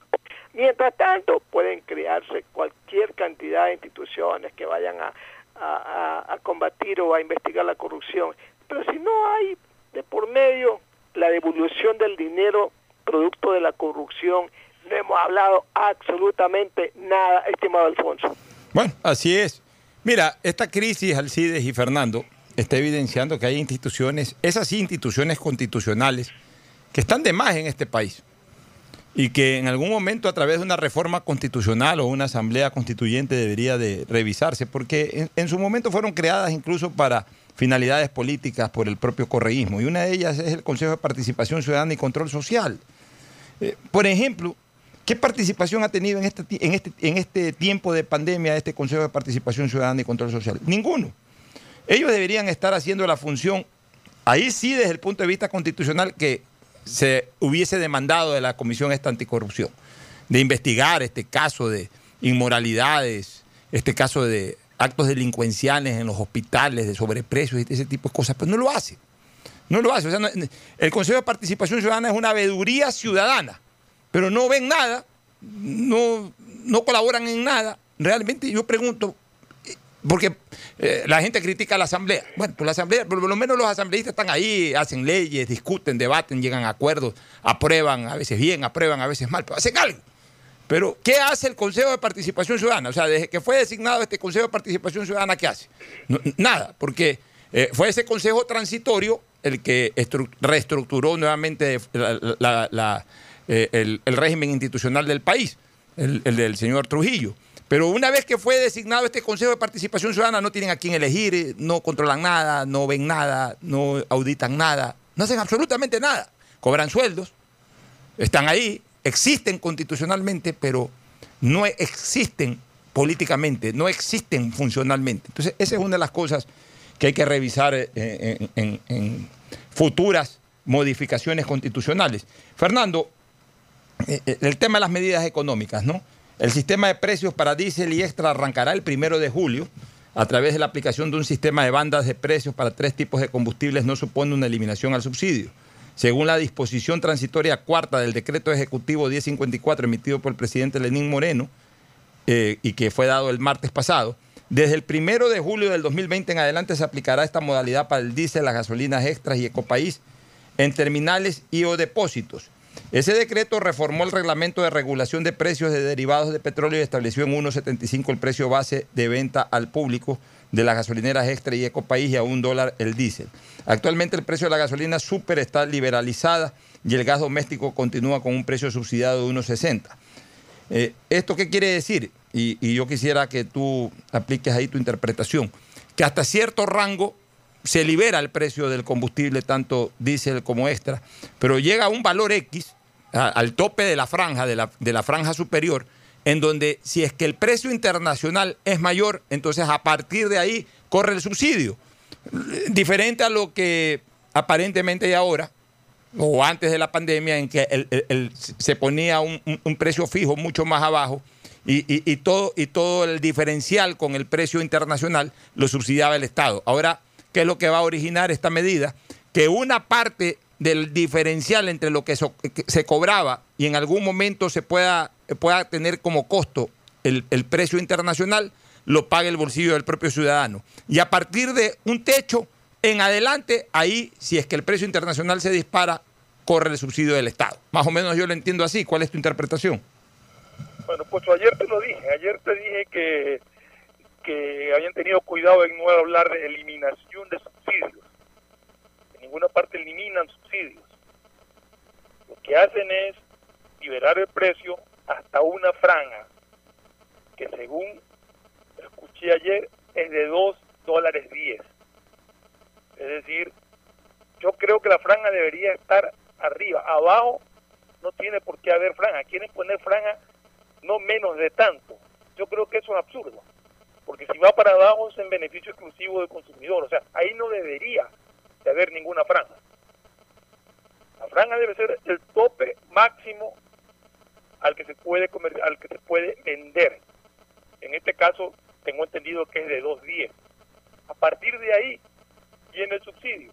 Ahora, quieren hacer un subsidio focalizado. Tienen que ver cómo lo manejan para el transporte, para evitar que suba el precio del transporte y todo. Entonces, a partir de dos días habría un subsidio focalizado, supuestamente. Eso tienen que explicarlo bien.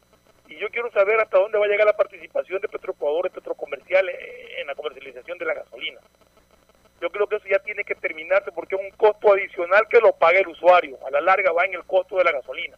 Y no tiene razón de ser mantener entidades que, que, que no ya con precios prácticamente libres no deberían de existir.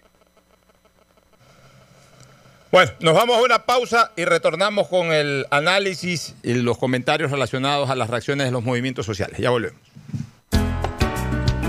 El siguiente es un espacio publicitario apto para todo público.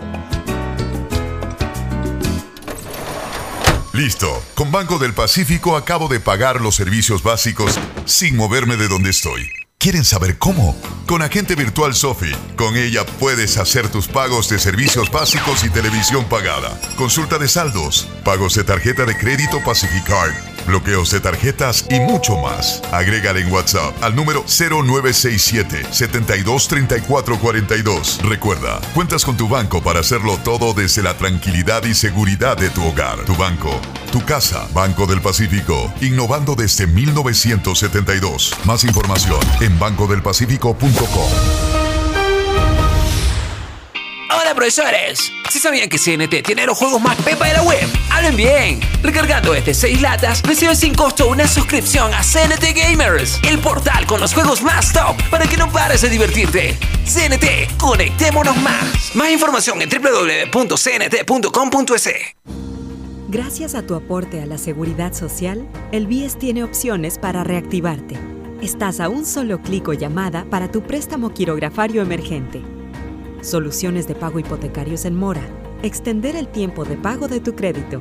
Tu capacidad de endeudamiento ampliada y mucho más. Conoce todas las acciones del BIES en www.bies.fin.es o contacta a 1-800-BIES-7. El BIES está más cerca de ti, más cerca de todos. Aportamos al futuro. Proceso de admisión invierno 2020. Hashtag set, hashtag UCSG. Infórmate sobre el sistema de educación a distancia que ofrece la Universidad Católica de Santiago de Guayaquil. Último examen de admisión viernes 22 de mayo 2020. Contará con la tutoría de docentes y será vía remota. Mayor información al 099 65 39 702. Consultas arroba cu.ucsg.edu.es. Universidad Católica de Santiago de Guayaquil. 58 años formando líderes. El gobierno de todos y la Corporación Financiera Nacional continúan trabajando por el desarrollo de nuestro país. Si ya tienes un crédito con la CFN, puedes diferir tus pagos con una ampliación de plazo y en el caso pymes, podrán extender este diferimiento hasta el mes de agosto. Solicita un diferimiento extraordinario de obligaciones crediticias. Ingresa a www.cfn.fin.es y juntos preservemos esa productividad que no se detiene. CFN, el desarrollo es ahora. El gobierno de todos.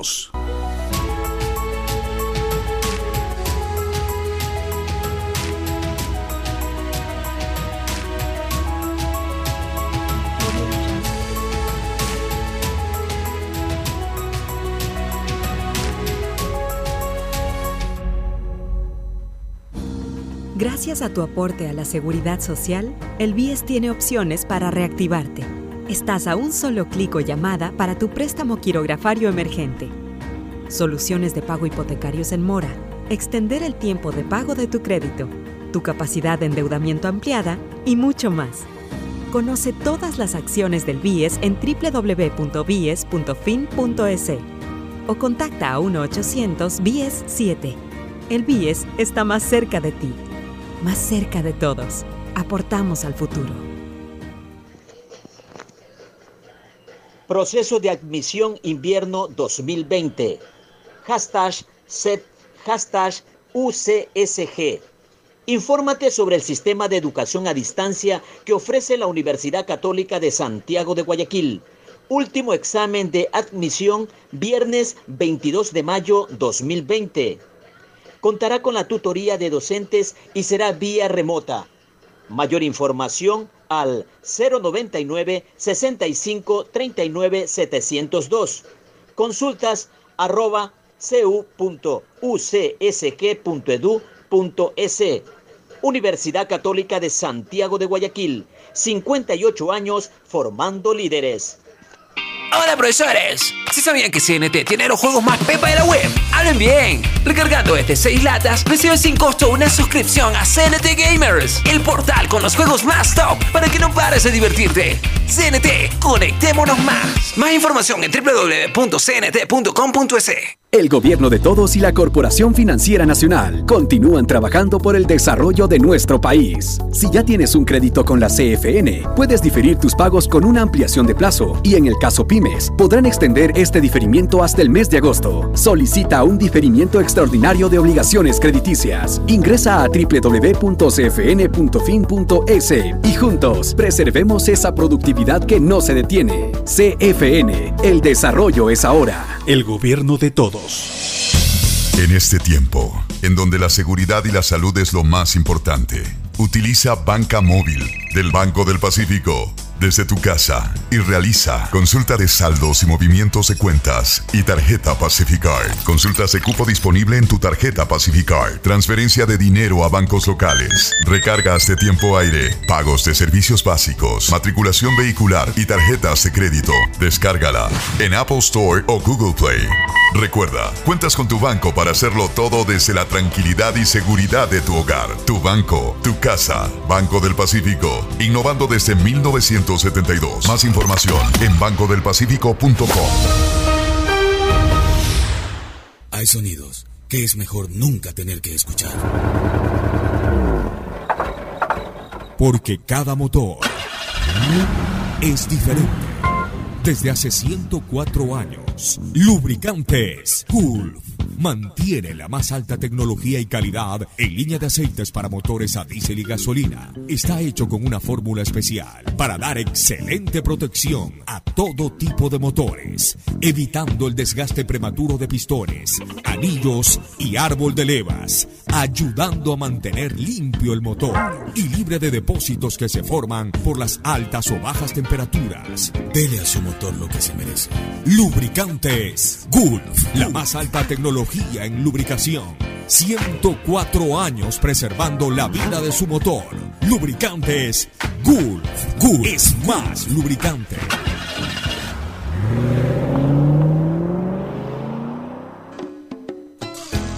Fin del espacio publicitario.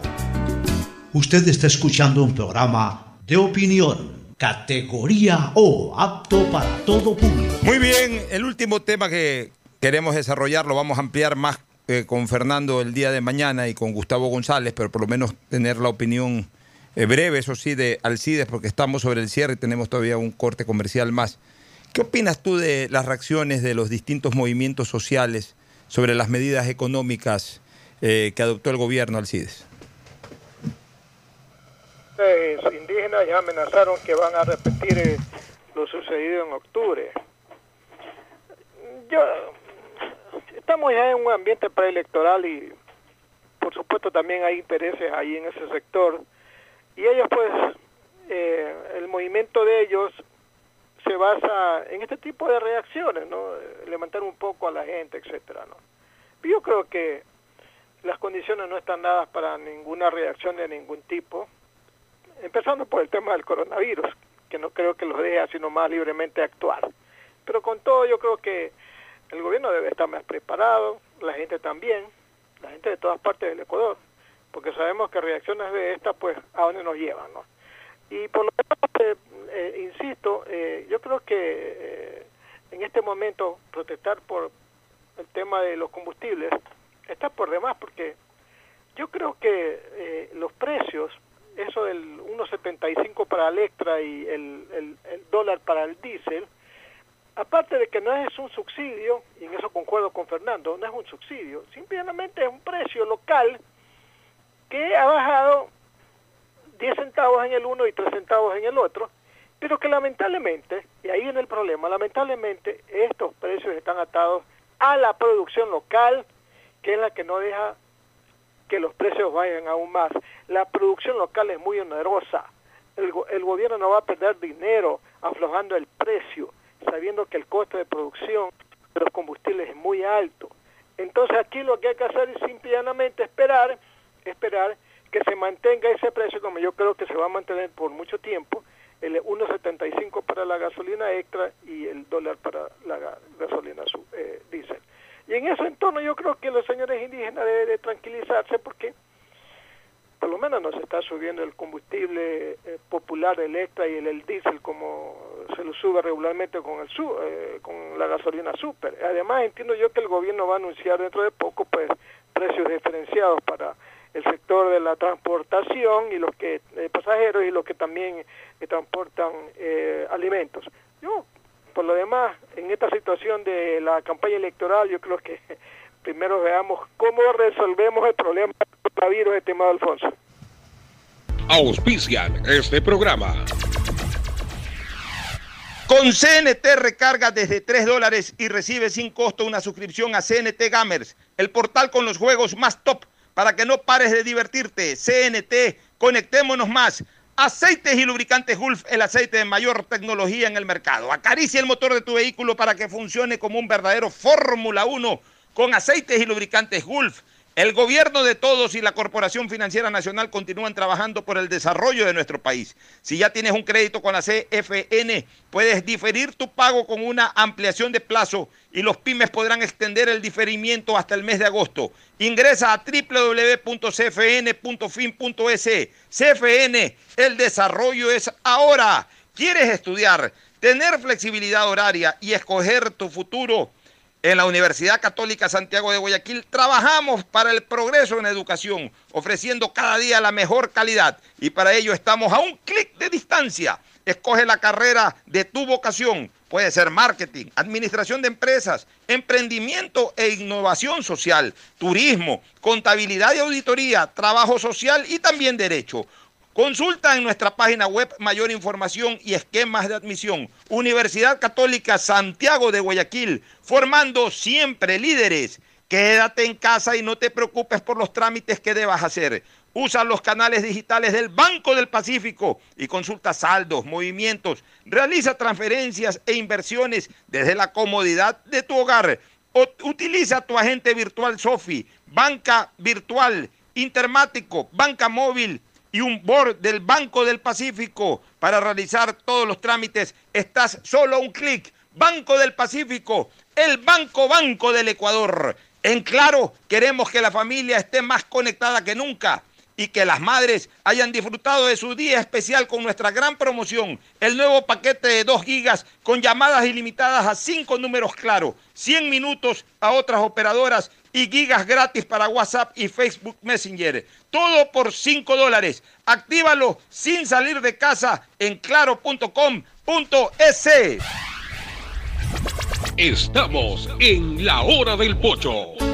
Muy bien, Fernando, ya en la despedida. Este, mañana vamos a desarrollar lo que ya comentó Alcides, las reacciones de los movimientos sociales, de Tatamués, de Leonidas Giza, ya quieren hacer relajo nuevamente, quieren otra vez convulsionar el ambiente.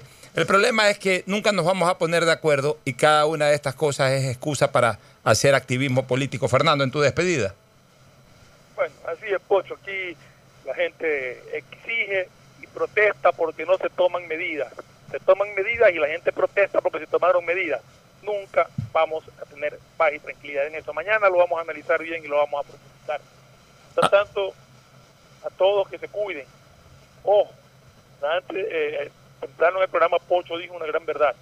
Si de aquí se regresa al semáforo en rojo, no es responsabilidad ni del gobierno ni de la alcaldía, sino única y exclusivamente de los ciudadanos.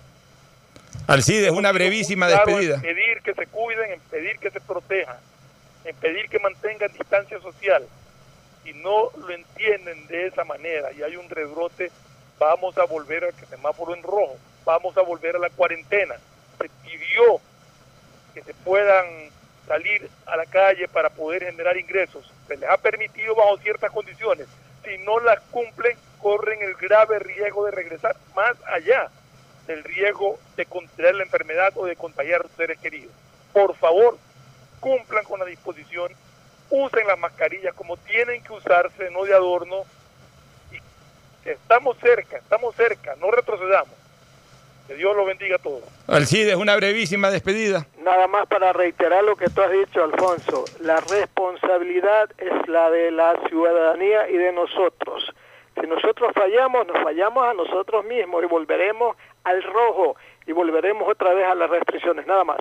Perfecto, y yo quiero cerrar diciendo una cosa, no es que estamos en luz amarilla, no es que estamos en fase de aislamiento ni de distanciamiento, yo prefiero bautizar esta fase como fase de corresponsabilidad. De aquí en más, somos responsables de nuestro destino. Si hacemos las cosas bien, saldremos adelante, si no, no nos quejemos ni le metamos la culpa a nadie. Un abrazo, buenas tardes. Gracias por su sintonía. Este programa fue auspiciado por Aceites y Lubricantes Gulf, el aceite de mayor tecnología en el mercado. CFN continúa trabajando por el desarrollo de nuestro país. El desarrollo es ahora. Con Claro, más gigas, estás más y mejor conectado que nunca. Universidad Católica Santiago de Guayaquil y su plan de educación a distancia, formando siempre líderes. Quédate en casa y no te preocupes por los trámites. Para eso tienes al Banco del Pacífico, el Banco Banco del Ecuador.